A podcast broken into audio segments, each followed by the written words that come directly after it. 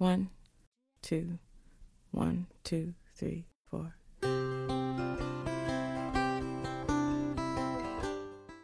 Hi guys, welcome to Tina English Show。趣味记单词，让你抓狂的单词记忆从此变得简单而有趣。This is Tina。台湾美容教主大 S 曾经说过：“要么瘦，要么死。”有了好身材，无论是在迷人的沙滩，还是在喧嚣的朋友圈，你都可以尽情的秀炫晒，想穿什么款就穿什么款。保持好的身材，才不用担心每逢夏季徒伤悲呢。那么今天就让 Tina 和 Gavin 带你一起进入趣味记单词的减肥健身篇，一起告别小肚腩，保持好身材吧。Are you ready? Let's go. When I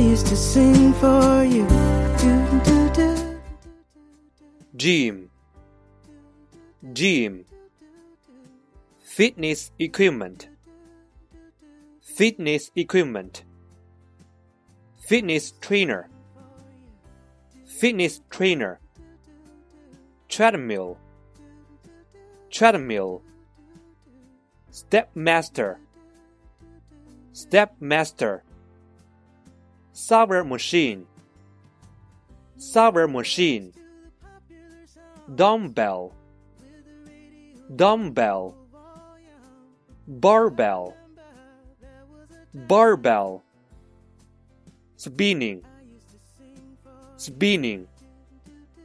Sit up sit up push up push up pull up pull up squat.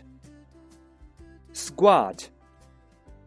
Kickboxing kickboxing plank plank fat fat calorie calorie muscle muscle yoga mat yoga mat skills skills balance ball. Balance ball. Wristband. Wristband. Kneecap. Kneecap. Sneakers. Sneakers. Pecs. Pecs. Firm abs. Firm abs. Abs abs There was a time when I used to sing for you. 好了，以上的这二十七个单词你都记住了吗？抓紧带着你的记忆做文章结尾的八道趣味测试题吧。另外，我们还为大家补充了关于健身的小常识：马甲线和人鱼线到底是什么，以及健身的常用地道表达。大家抓紧学习喽！趣味记单词，让你抓狂的单词记忆从此变得简单而有趣。